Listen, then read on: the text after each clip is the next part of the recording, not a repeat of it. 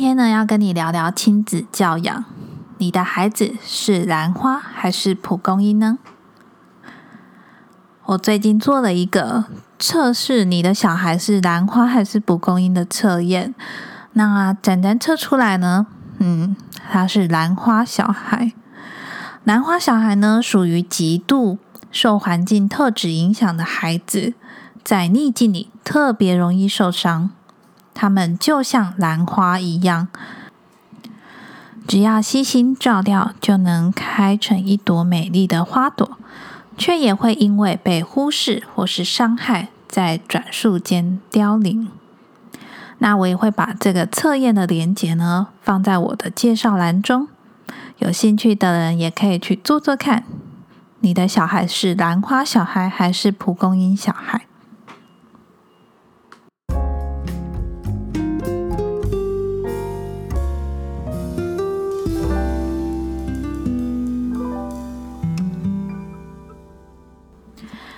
？Hello，大家好，欢迎来到小爱心。我是这个节目的主持人艾尔西 （Elsie）。每个人都是自己的星球，而你也是最特别的存在，如此的独一无二。记得订阅小爱心，让小爱心陪你一起成为最好的自己。今天的标题是谈教养，你的孩子是兰花还是蒲公英？那一开始呢，我想要先跟你分享展展在幼稚园发生的一些事情。有一天下课，我去接他的时候，老师说：“嗯，展展最近怎么了吗？”那老师这样问我，我就想说什么？他做错什么事了吗？心里会这样担心。接着我就问老师说：“在幼稚园发生什么事吗？”那老师就跟我说，他们班上同学呢，最近来了一位新学生。那个学生呢，比较有过动的倾向，所以呢，老师们就比较花时间在那个新同学身上。因为呢，当这个同学做出一些不比较不好的举动的时候，老师就要想办法怎么样引导他。那老师就说，他最近就想到了一个好方法，可以转移这个稍微有过动倾向的孩子。可是呢，当他好不容易可以处理好这个小朋友的情绪的时候，他发现展展会跟在这个同学的后面，就是当这个同学已经被完整的处理好、引导好之后。展展会开始出现模仿这个小朋友的举动，对老师说他从来没有这样子过。那展展呢，一直都是一个很好沟通的小孩嘛，他会去模仿这个小朋友的举动，来让老师把注意力呢放在他的身上。其实呢，他就是要刷个存在感，寻求关注。那他除了在幼稚园会发生这种事情之外呢，其实他那阵子在家里面也常出现一些举动。那思考了一下之后呢，他就是在寻求一个过度关注。可能我们平常在忙自己的事情的时候忽略了他吧，所以呢，他就产生了这些行为。那因为我们家只有一个小朋友嘛，他就是家里唯一的小孩，所以呢，我蛮重视这件事情的。因为就只有一个小孩嘛，当然是要想想看怎么去解决他这个行为。那我就从我的书柜上找到了一本罗宝红老师的书。罗宝红老师呢，一直都是我觉得很不错的老师。他所讲的理念啊，还有他教的方法啊，我觉得都蛮实用的。他近最近有一本新书是罗宝红的《安定教养学》这本书呢，在他预购的时候我就买了，因为我就是很相信他的一一派教养理念。那我就从这本书上找找看有没有相对应可以解决这个展展寻求过度关注的这个行为。对，那以下呢，我分享的一些方法都是从这本书中揭露的。里面有一个篇章，就是在讲寻求过度关注的孩子。那寻求过度关注的孩子，顾名思义呢，就是会做一些事情来引起大人的注意，或是在大人忙碌的时候求他们帮忙，借此获得大人的关注。这个在家里很常发生哦。比如说我在洗碗，展展就会拿一个他想打开的袋子，说：“妈妈，你可不可以帮我打开？”然后他没有想说，我的手上都是泡泡，都是。洗碗巾呐，但是他就是会诸如此类类似的行为来得到我的关注。那书中有说，孩子呢是敏锐的观察者，却是糟糕的解读者。他误以为，如果大人忙碌的时候还能回应他，就代表他是一个值得被在乎、有价值的人。很多妈妈听到这里应该都很有同感吧？因为呢，现在家里有一个小朋友，只有一个小朋友的家庭，应该也是越来越多，而我们往往都不知道该怎么样去处理这些行为。那书中对于寻求过度关注的孩子，他又提供了八种做法。那我也会就这些书中提到的方法，跟我自己的经验，一起跟你做讨论。第一个做法是爱的说话方式，使用正向的语言。书中有举例说，像孩子在吃饭的时候说：“妈妈，我不想吃了。”一般我们常常使用的都是负向的语言，例如说。不行，你不可以不想吃。你就是一直在讲话才吃不下。如果十分钟之内还没吃完，等一下你就不可以玩玩具。你知不知道你已经吃很久了？为什么大家都吃完了，你还没吃完？我自己也蛮常常说出这些话的。那他提供的正向的语言是，例如这样子。你吃饱了吗？要再吃一点吗？如果真的不想吃了，就下去好好玩吧。好，如果真的吃不下了，请你帮忙收拾餐具到厨房，然后你就可以做其他的事情了。这个正向的语言呢，听起来是蛮不错的，但是我觉得这个实际上。使用可能会有困难，因为妈妈的都会担心小孩没好没好好吃饭吧，而且如果他只吃两口就说他不想吃了，那要怎么办呢？不过呢，我们可以从这边学习到讲话的语气呢，可以再平缓一点，不要一开始就说不行或是不可以这样子。这个正向的语言呢，可能要再好好的练习看看，因为我自己也没有做得很好。那第二个呢，是引导到有意义的行为。书中说呢，当孩子出现寻求过度关注的行为的时候，引导他去做一些有意义的事情，并透过这些事给予孩子肯定与鼓励，让他感觉自己有归属感。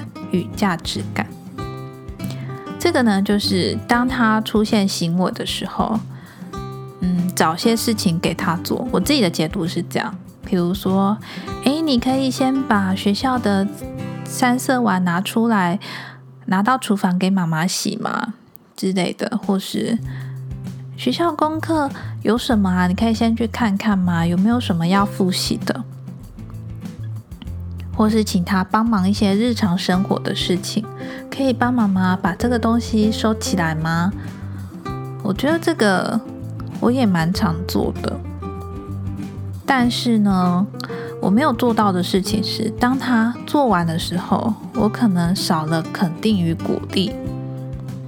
这个呢，可能要再好好的练习学习。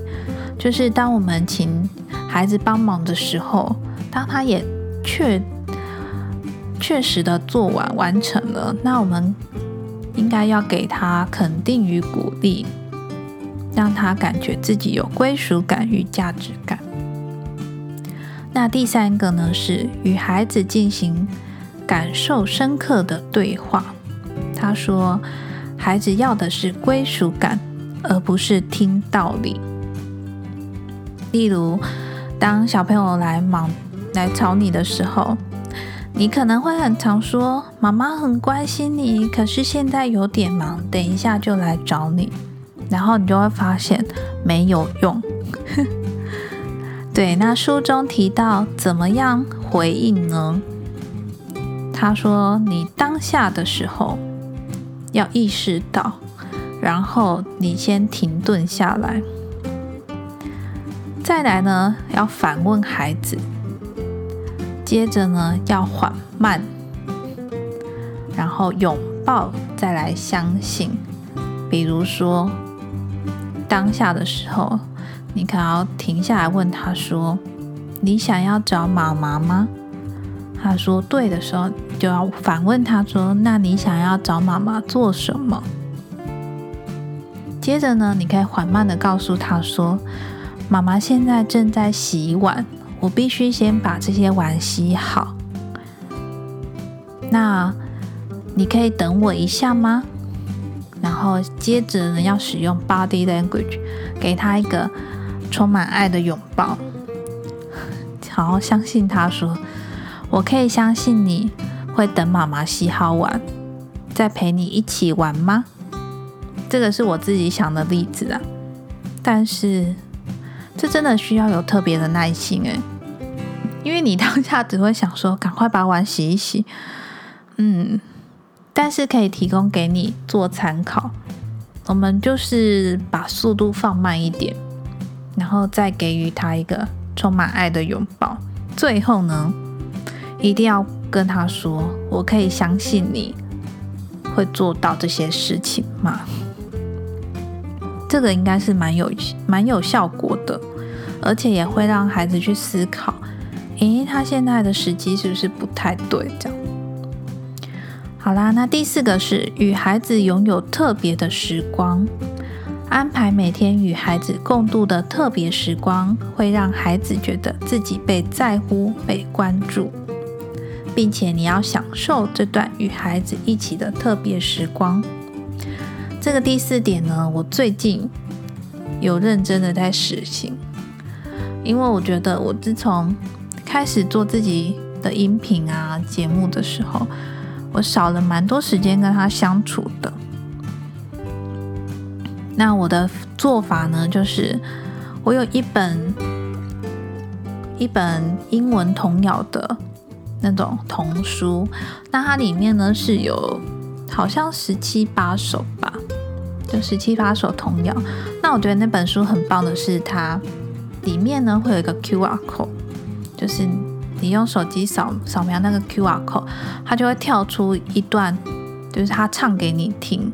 那你也不用担心自己不会唱，就是你可以用 Q R code 播放那个音乐给小朋友听，然后再照着那个英英文童谣唱给他听，而且它里面的图啊都很鲜明，所以然后特别的用字，它也会用粗体字，觉得是一个蛮不错的书。那我的做法就是呢，我就拿进入那本书嘛。比如说，他有一首歌是《It's Busy Spider》，就是 Busy Spider 那那那首儿歌，那我就会跟他一起玩啊，唱歌给他听。然后呢，每天就我每天只会跟他分享一首英文儿歌。那最后我都会问他说：“诶，我们明天要来唱哪一首啊？”啊，就会翻翻翻，挑选一下，他明天想要唱哪一首。那我觉得这段特别时光呢，他蛮喜欢，而且他也蛮期待的，就是当我们说要睡觉的时候，他就会用他小手，然后去找那本那本书，然后抱着他摇摇晃晃的去床上，这样其实是蛮可爱，而且你也可以让他就是不会那么无聊。因为你唱英文儿歌嘛，他也会有音乐啊，可以跟着唱啊。就算他念的不好也没有关系。这个这一项与孩子拥有特别时光呢，我觉得蛮重要的。那第五个呢是建立每日的作息表，在规律的环境下生活。这个我前阵子有做过，但是我觉得我有点失败。因为呢，我一开始也是觉得，诶，他下课回来，假设五点半，那我五点半到他睡觉九点半，这中间应该要建立一个作息表吧，让他知道现在该做什么事情。那我原本的想法很简单，我原本想法就是我来画一张展展的作息表。那我画完之后就很开心的跟他分享啊。说，哎，你看，妈妈帮你安排好了，怎么八点到九点要干嘛之类的。那一开始呢，我们就把它贴在冰箱的上面嘛，因为我就用磁铁把它贴上去。那他真的一开始几天吧，他也会，就是比如说八点了，还要去看妈妈八点要做什么事情。那为什么说失败呢？因为他一开始应该是尝鲜期，而且我没有跟他沟通，我没有跟他讨论说，你觉得你洗澡想要几点做，你的复习功课想要几点做，那你想要玩玩具想要几点做？我那时候就是自己安排，所以呢，最近我应该会在尝试跟他讨论吧，因为我觉得我帮他安排。他其实一开始虽然会照着走，但是后来啊，他会去修改我的作息表。他会觉得我为什么要八点就洗澡？他会帮我改掉吗？我可不可以几点再洗澡之类的？对，所以我应该要跟他一起讨论，然后我们一起订立的作息表。我觉得这个作息表才能走得长久。那第六点呢，是培养孩子解决问题的能力。在每天的生活里，让孩子思考与练习如何把每件事情做好，就是培养他懂得解决问题的关键。这个有点像是那个玩游戏的成就解锁这样，因为小朋友每个阶段能做的事情的那个能力不同嘛。那这个我每天都有让他做的事，就是整理自己的书包，因为其实仔仔是一个控制欲很强的小朋友，他会要求说他的课本要怎么放，联络簿一定要放在第一本，然后第二本是什么，第三本是什么。那一开始我帮他整理，他就觉得不是他要的，那也因此借机我就说。诶，那以后你自己整理书包好了。我们签完名之后，你就自己自己去整理啊，自己安排。你觉得哪一本课本要放哪里，然后书包要怎么放，都让你决定。对，那我觉得当小朋友每天整理书包，也是一个让他有事情做嘛，然后可以把事情做好的一个能力。他虽然现在才小班，但是他已经能够把三色碗自己收到餐袋里面啊，然后把联络簿收好，然后水壶放哪里，然后自己收书包。而且这件事情，通常我都不会主动帮他做，我都是先提醒他，除非他今天起床的时候很想赖床跟我说：“妈妈，我今天不想收书包，你可以帮我整理吗？”我才会帮他整理。不然大概有七八成都是他自己整理的。那这个让孩子解决问题的能力呢？我觉得这也是需要训练的。第七点是避免给孩子特殊照顾。他说，孩子的情绪是属于他自己的，父母呢不需要拥有孩子的情绪。不要处处牺牲自己来回应孩子。那这个这段话呢，其实我觉得蛮深、蛮深层的。不要处处牺牲自己来回应孩子。很多时候呢，你可能忘记了你是在牺牲自己，因为你眼中就只有孩子嘛，你不会去想到自己。但是我看到这段话的时候，想到的是我的妈妈。我从小到大就觉得，为什么我的妈妈总是会说，我都是为了你们，然后我都不能怎么样怎么样怎么样。那我大概从青少年的时候，我就很常跟我妈说，你可以不要一直说这样的话吗？你想做什么你就去做啊，不要一直说为了我，所以你才没有办法怎么样怎么样。当然是有一点青少年的叛逆期吧。但是那真的是我内心很真实的话嘛？因为你一直说啊，都是因为生了你们要照顾你们，那我没有办法去做什么事情。那那时候青少年我就会说，诶，我要做什么事我都可以自己决定，那你也不用特别怎么样啊，你就去做你想做的事情啊，不要一直说你都牺牲你这样。可是我后来想说，会不会他们根本忘记？他自己是什么？因为他就是一直在照顾小孩嘛，他可能都遗忘了他还有他自己想做的事情。那书中呢有分享了一个萨提尔女士的诗《如果你爱我》的最后一段，我也想要透过这个节目呢，希望我妈也能听到，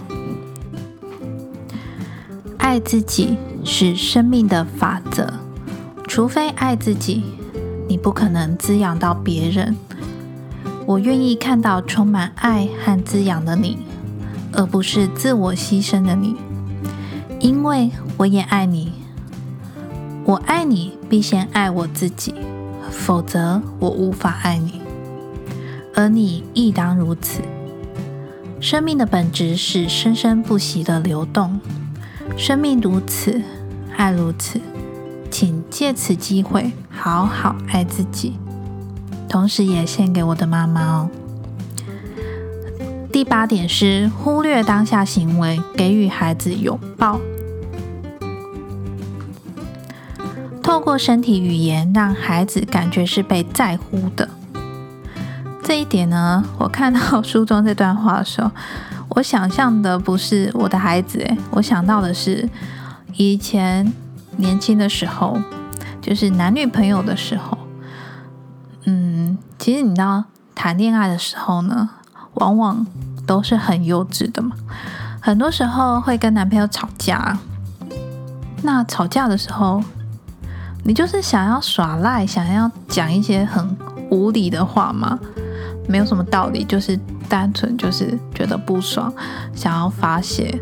但是那时候你会希望你的男朋友怎么回应你呢？你会希望他讲道理，说你就是这样子，你真的当然不会啊。你就会希望男朋友很 man，这样直接一把抱住你，他说啊，baby 好啦，不要哭啦，这样。对我看到这一点的时候，想到我自己以前谈恋爱的经验。那这个经验其实呢，你也可以把它应用在你的小孩身上。当你的小孩在挥、在乱啊，在缓缓的时候，诶，我们其实也可以一把把抱过来，直接先报警处理。先抱过来，然后再来关心他，他搞不好就不会再继续调皮捣蛋了。可以试试看哦，因为我觉得这跟男男朋友、女朋友谈恋爱的时候那种幼稚的心境，感觉是差不多的。好啦，那这八点我再跟你复习一次哦。第一呢是爱的说话方式，使用正向的语言。第二呢是引导到有意义的行为。第三，与孩子进行感受深刻的对话，孩子要的是归属感，而不是听道理。第四，与孩子拥有特别的时光。第五，建立每日的作息表。第六，培养孩子解决问题的能力。第七，避免给孩子特殊照顾，不要处处牺牲自己来回应孩子。第八，忽略当下行为，给予孩子拥抱。那今天节目就分享到这里啦。最后呢，我想要跟你分享，也是我每一集节目都会分享的一段话。每个人从出生的那一刻起，都是最特别的。当我们已经具有独立思考的能力时，你能决定的事情就是你自己。在个人觉醒的过程中，祝福你在光与爱中找回自己的力量。我会把整理的。重点跟怎么测试你的小孩是兰花跟蒲公英小孩的连接，放在我的介绍栏里面。有兴趣的你就可以点下去测试看看。那谢谢你愿意花时间收听小爱心这个节目，你的支持呢是我持续创作的动力来源哦。在这个网络爆炸的时代，能让你相遇在这个音频节目有多么不容易，而且我也不知道。下次再与你相遇是什么时候了？为了不要让我跟你一再的错过，赶快按下订阅按钮。也请你花一点点的时间，帮我在 iTunes Store 上面打新评分，在下方留言你想对我说的话，或是对这个节目的建议与回馈。如果你比较害羞的话，也欢迎到 IG 找我哦。我的 IG 账号是。The Petite Elsie，拼法是 T H E P E T I T E E L S I E。追踪我的 IG，私讯给我，我都会很认真的看你的留言。我真的真的非常感谢你愿意收听小爱心这个节目，别忘了帮我分享给你身边需要的朋友。分享呢，能让想法流通。只有我一个人的力量呢，是很渺小的。但是有你帮我分享，力量就会变得更大。你是很特别的存在，同时也很重要。谢谢你收听小爱心，我是 Elsie，我们下周四见哦，拜拜。